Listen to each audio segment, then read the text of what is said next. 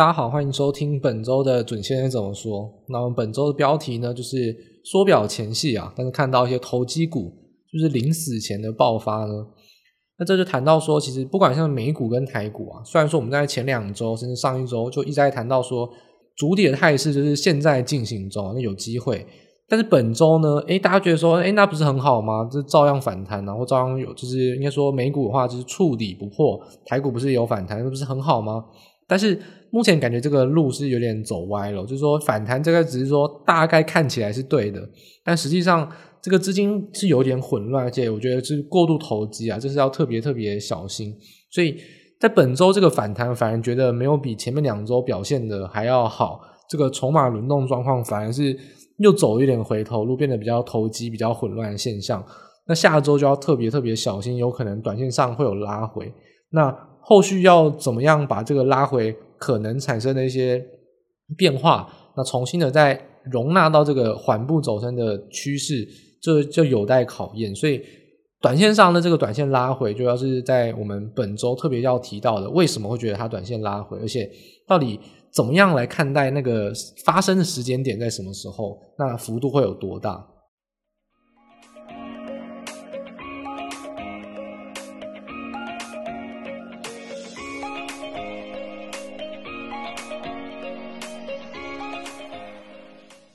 好，那首先呢，目前呢，大家看股市呢，就觉得说，哎，感觉是一个触底不破。那其实来看另外一个大家可能遗忘比较久的东西，就是油价。油价其实呢，从大概从三月中以来啊，就一直维持在一百块到一百一十五块这个横向的震荡啊，而且是标标准准的，非常。碰到一百一就有弹，碰到一百一十五就有压，很很标准。这一点是为什么要在这边特别来提醒大家呢？就说油价的高飞啊，当然是乌俄冲突爆发的当下呢，一个巨指标的一个恐慌指标啦。因为为什么呢？其实当初我们说乌俄战争爆发，那为要反映制裁俄罗斯，油价、天然气等等，一定是首要的指标嘛。那油价它是一个比较大宗被交易的商品，所以。会被拿来当做一个市场上的恐慌指标，那这个恐慌指标反映了什么呢？反映的就是到底美国或者说欧美国家制裁俄罗斯的程度怎么样。所以说当下的油价飙涨是反映供给面的冲击，就是说如果少了俄罗斯的原油，诶，它进不到市场上，它只能卖给印度，只能卖给中国，进不到国际的原油市场上，原油报价势必会往上走升。它比较像是一个供给面的冲击，加上信心面这个恐慌指标。但大家也知道，乌俄冲突其实早就陷入这种长期抗战了嘛。不管你现在认不认为乌俄的战争影响怎么样了，那我们也在，呃，应该是没有记错，应该是四月上旬、四月中旬就已经讲说，乌俄冲突已经不重要了。它影响了，影响完了，它已经影响到中长期的影响。接下来的发展呢，不会跟乌俄战争有太大的影响。所以，乌俄冲突其实，如果你现在呢去问国外的经理人啊，有一份调查，就问经理人说：“诶，你现在最在乎的？”他们叫做 tail risk，就是说可能发生的利空冲击里面，到底基金经理人认为哪一个是最为看重的，或最担心发生的呢？其实目前来看，最担心发生的是经济衰退，再来是就是货币政策，然后呢还有其他就等等等等。其实乌俄的担忧啊是非常非常低啊，经济经济经理人基本上。现在国外根本没有人在管乌俄，然后就是说新闻报是报，但是其实基金经理人在投资决策上是不把它纳入什么考量，它影响性非常低。所以既然乌俄冲突状况非常低，那大家想一件事，当初驱动油价的是乌俄冲突，是供给面，那油价现在不跌，那到底是怎么回事？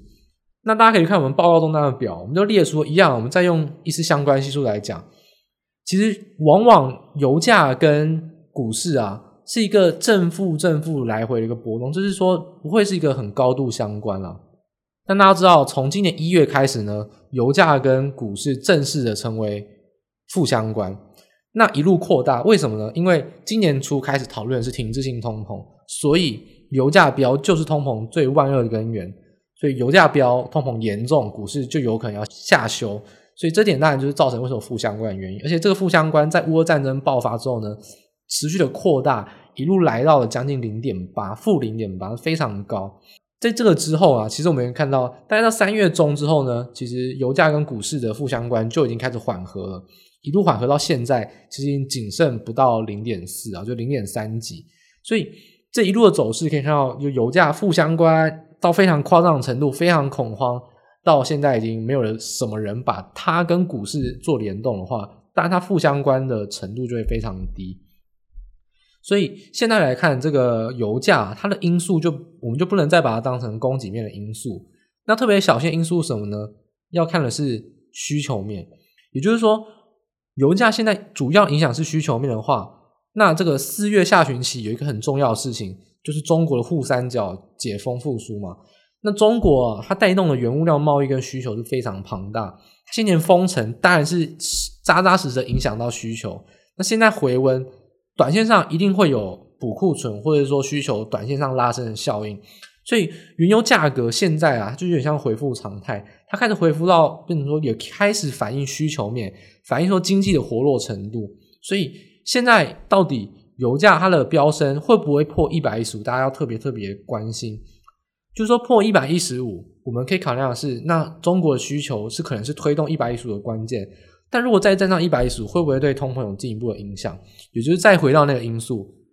我们今年初一直在讲一句话，就是说通膨是不是一定要靠经济衰退来缓解？也就是说，其实当呃在先前那段时间，油价被压制，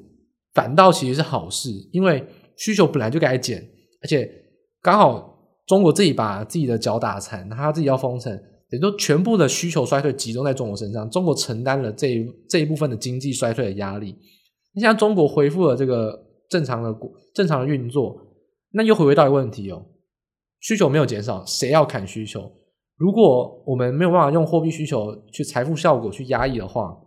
那还是一定要让经济衰退这件事情发生。所以经济衰退可能变得它就像是一个定时炸弹，像抽鬼牌一样。先前只是说中国自己。要搞自己，把鬼牌抽在自己身上。那现在他也把鬼牌丢出去了，一定有要有人来承接，是全球一起承担，还是部分国家又发生部分的利空来承担这件事情？这件就是要大家特别关心。所以油价目前来说对股市的影响性其实不太大，但是要特别小心的是，现在有点技术面、技术线型看有点蠢蠢欲动，就要有点突破一百一十五。大家要有一个警惕，就是说，如果油价你可以设一个警示指标，如果真的突破一百一十五块。当下一定要去紧盯国际的新闻，为什么？现在来看突破一百一十五块没有发生那件事情，我们不知道。但我们可以先做预测，就是基本上应该是中国的需求推升。但如果需求推升到破一百一十五，一定有短线上的消息。那那个消息是什么？会不会影响到股市的变化？要特别小心。就是说，油价跟股市，我们一直在追求，就是风险型资产不要这么高度的负相关或高度正相关，不要高度的绑在一起。油价跟股市目前来看就做了一个很好的示范。那如果油价突破一百一十五之后，股市会不会因此也还是不受影响？那如果是的话，那当然这是好事。但所以重点就来了，横向震荡，油价维持了这三个月，如果突破一百一十五，它改变了它这个价格走势，发生的这件事情跟油价但直接相关，但会不会没办法影响到股市？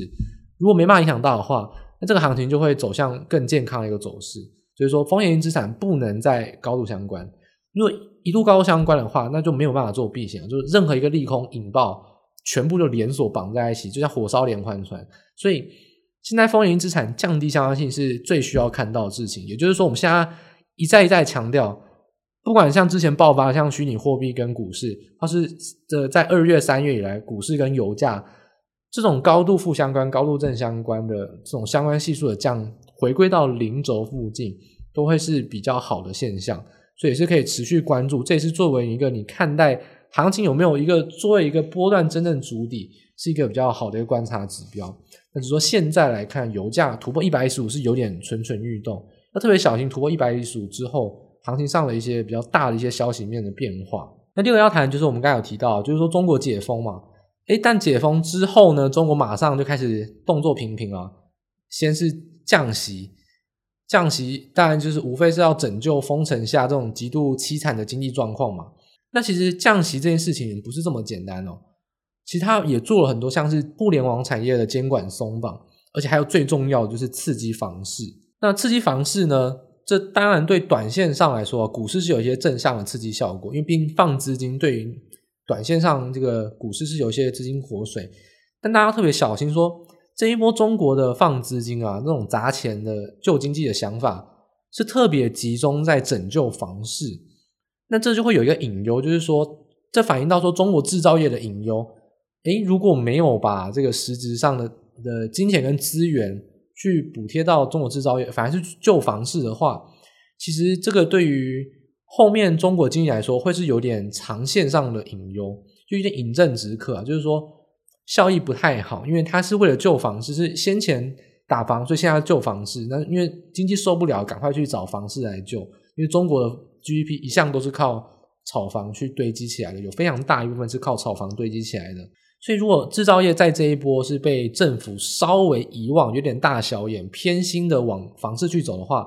那中国制造业跟中国的股市相对来说就会比较受到影响。那这个供应链的情况，因为毕竟中国实体制造业还是影响到全球的一个商品贸易，要特别小心说中国制造业这一波在下半年会不会有撑不过来的现象。因为如果这一波解封之后，其实当然亏损是亏损，因为大家知道薪水是照给的，封城不让你不让人民去出外工作，薪水是要照给的，所以。这个企业会不会有生产不下去，或者说原物料通膨这么高，会不会有那个就是有一些倒闭的压力等等？制造业如果在这现在这个情况下，中国没有给予更大力的政策补贴的话，反而对于中国来说会是短线上看起来是一个补救经济的一个做法，但长线上可能会有大问题，因为去拯救房市其实是是有一点炒短，或有一点像是吹泡沫的现象。这个炒房，我们就可以简单举一个很简单的例子哦。就是说，大家可以去看所谓的房贷利率。那中国现在的房贷利率是怎么样来调呢？中国房贷利率有设下限哦，就是说你不可以把房贷利率设太低哦，它不是自由竞争哦，不是说你银行想怎样就怎样，有规定你房贷下限，你最低只能给到那个下限。那中国的房贷下限呢，其实就是看五年期的 LPR，五年期 LPR 是一个 benchmark，然后呢，中国在这一次做了两个动作，就是为什么我们会研判它是特别集中拯救房市一个很重要原因。第一个，它在这个礼拜先做一件事情，就是说它允许房贷的下限下调百分之二十个基点，也就是说，以往房贷的下限就是五年期的 LPR，不可以比五年五年期的 LPR 还低。但它特别说，部分地区可以往下调二十个 BP，就调零点二个百分点，所以。那时候呢，LPR 是零四点六趴嘛，等于说部分地区是可以降到四点四趴。那再加上说，哎，今天周五公布 LPR 往下降，而且今天这个决定性的因素发生在今天，LPR 有一年期跟五年期，一年期是新增贷款普遍的一个指标利率，不调哦，它不调短期利率，调长期利率，因为长期利率的 LPR 就五年期，完完全全会用到，基本上就是房贷，所以。它完完全全是针对于房贷去做一个利多的动作。那因为调一年期其实也会有刺激经济嘛，就是降息刺激经济。大家不调短天期，调五天五年期的话，其实有点刻意的集中在房市。我们刚才讲到了，房市的房贷的下限是五年期，再扣掉二十个基点。那现在从四点六趴再降十五个基点到四点四五趴，那再扣掉二十个基点，所以等于说现在啊，总结而言，现在的房贷利率下限。中国部分地区是可以来到四点二五个百分点，那大家可以自己去查一下，其实四点二五个百分点大概是二零一三到二零一五年中国房贷的利率最低水位，已经到一个超历史性的一个超低水位附近。那大家也不要忘了，一三一五年就是炒房炒太夸张，股市狂飙；一五年当年就是上证指数崩盘，到现在都都还在几乎快腰斩，就是在一五年发生了中国股灾。所以为什么会特别提到这一点？就是说，如果中国现在选择的救经济竟然是砸钱救房市的话，其实是对于中国经济非常不利哦。因为中国股灾到现在都还没有修复，就也包含中国人民对股市的信心都到现在都还没有修复。所以，当房贷又再回调到二零一三年这种超低水位，甚至破新低的话，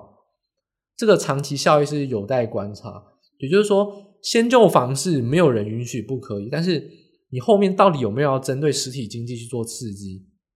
因为这种是双面刃，你放了太多钱，对财政是负担；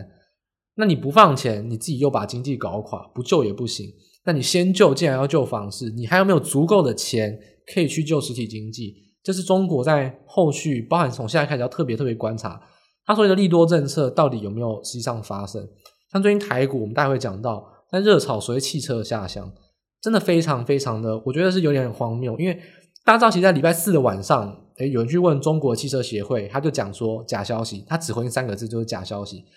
但会不会有补贴不知道，但是他现在已经回应假消息。那到今天你看到台股非常多的汽车类股都在炒作，那也很多人还在讲汽车下乡，包含我今天看到很多传统新闻媒体，你看到什么所谓的新闻节目，到今天早上、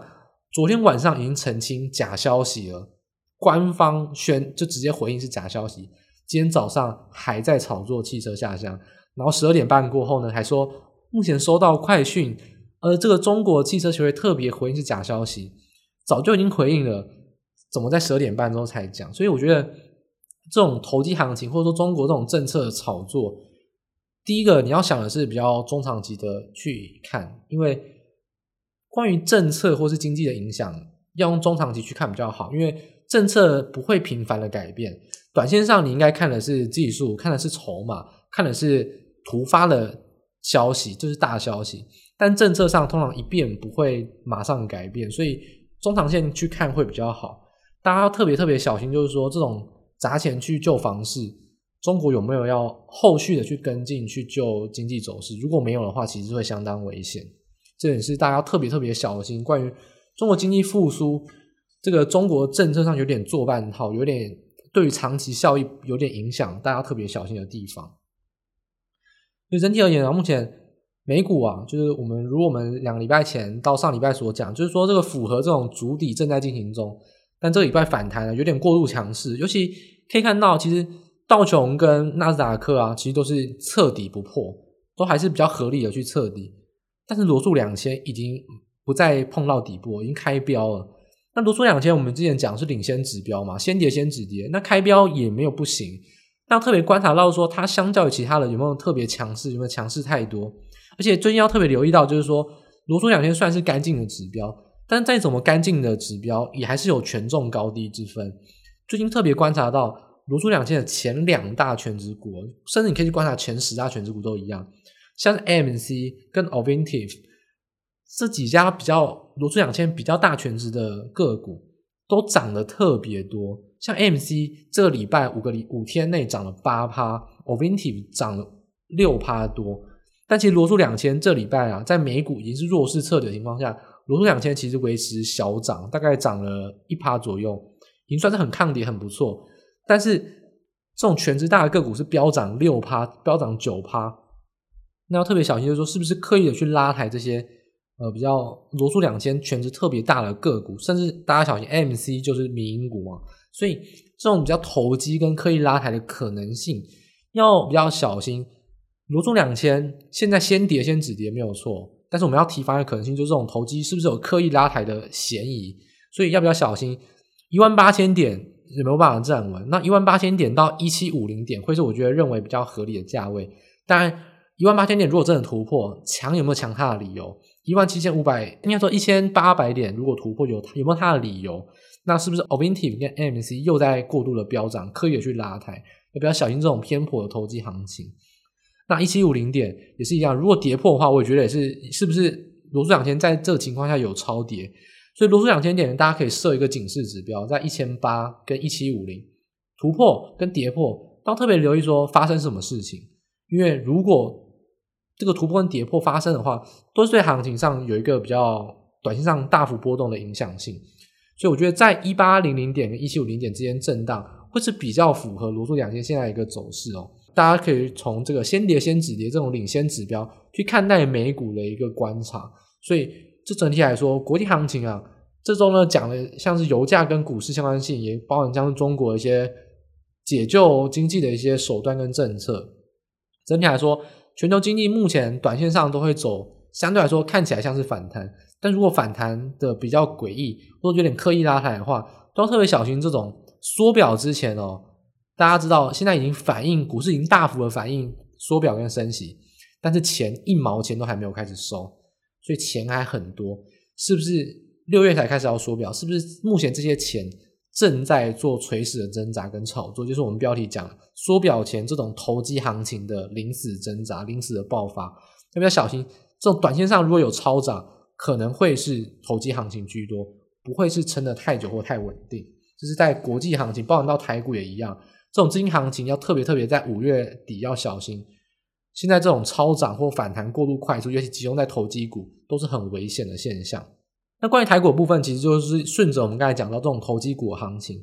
台股呢，在本周啊，因为美元呢是终止了涨升的走势啊，所以台币呃，因为新台币啊或日币、人民币，这大概所有的亚币呢都在本周止贬嘛。像本周像新台币的话，连续的黑 K，然后呢回撤到了月线，所以明显就是可以看到小台指啊，那个外资的净空单翻正变成净多单。那市场上这要特别打一个预防针，很多人在讲说哇，外资好久没有。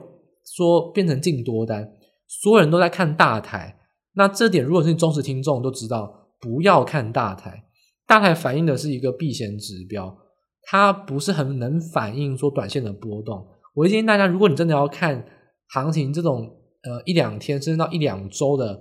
外资自己上的看法，建议你去看小台指的净空单跟净多单。那目前的话都是属于小幅的翻多。我觉得外资在大台的净多单。它是有它避险上的考量，跟波动趋势的展望没有太大的相关，所以市场上很多人在提说关于大台指翻多，嗯，我觉得看看就好。我自己从这从我操作期货以来，我到后面后面这几年，我从来不看大台指的外资变化，因为它其实波动相对很有限，都是一个避险空单的位阶，看小台指会是比较有利的。我觉得这件事特别提醒给大家。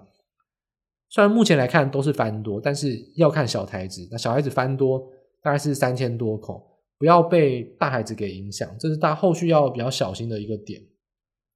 所以整体而言走反弹，外资也回补空单。那新台币呢又走向贬值的话，那现货也要补。所以当然目前来看，这个反弹就会稍微比较强势，应该说也应该说比较抗跌一点。但大家知道现在啊，风险资产还是很高度联动。任何一个利空出笼，都还是会连锁性的去压抑每个的价格，所以其实当前最需要的其实不是反弹啊，这些风险资产目前不需要太过强的反弹，最需要的是回归正常，就是让每一个风险资产个别的自由发展，不要再高度绑在一起，就像价格跟股市这样子，就是像油价跟股市去脱离联动，比特币跟股市去脱离联动，那美股跟台股也慢慢的应该要脱离联动。这种回归个别市场的话，会比较有利行情的发展。现在还在高度联动的话，其实都还是要小心，一个利空出来，行情都还是有连锁性的压抑跟往下去回撤的现象。所以，这个就整体而言，目前主体呢也还没有看到完全的信号，而且投机股呢当道情况下，台股要特别小心，有这种过度超涨、过度急弹，还有可能要再回撤的现象。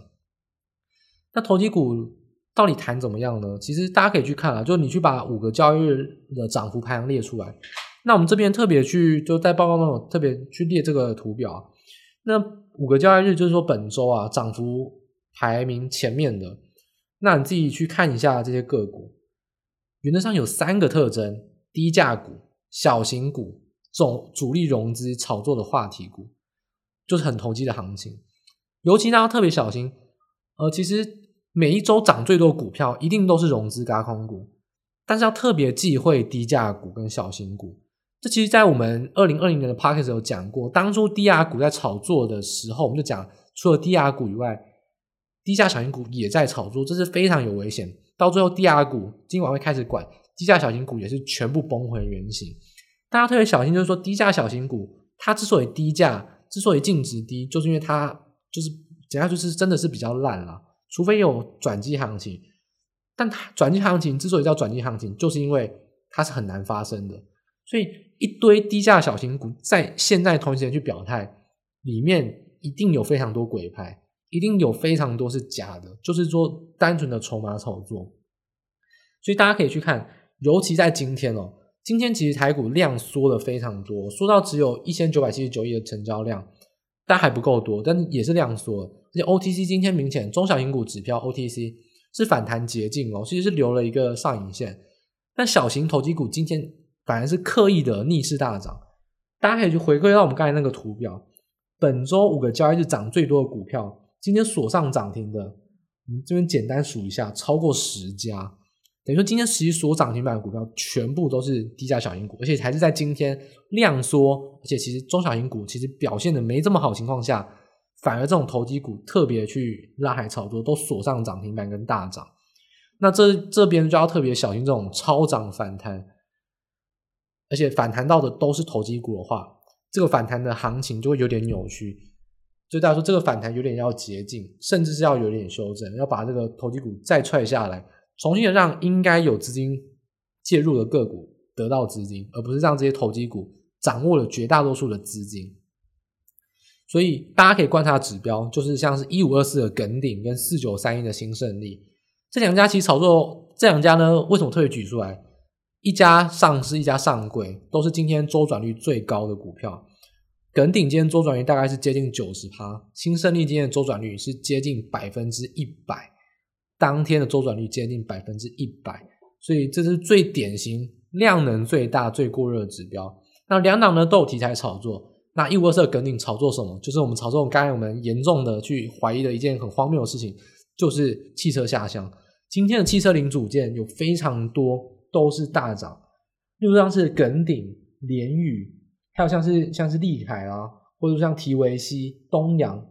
这些低价的个股都是做很低阶的 AM 零组件，不是什么高阶的太好的一些零组件，不是，也不是说电动车相关，单纯做汽车零组件。它低价股它它的道理，它就是常常某一季变成亏损，也不是稳定获利，所以这些股票要特别特别小心哦。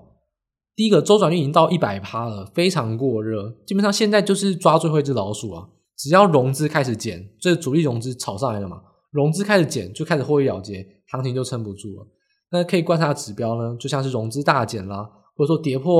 呃五日线啦，或者说其实你单纯去看啊，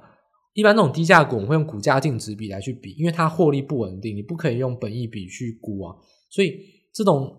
这种低价股而且盈利波动很大，其实常常亏，不小心就单季亏损的股票，你用股价净值比去看，不管像耿鼎或新胜利，其实。这些股票都是有短线上严重超涨，那尤其他们呢是周转率当日一百趴，那基本上就是融资进来，当中也进来，大家都在玩，都是在玩筹码战，其实已经没有具备所谓基本面或者合理的涨势，所以股票今天既然市场上在量缩，但是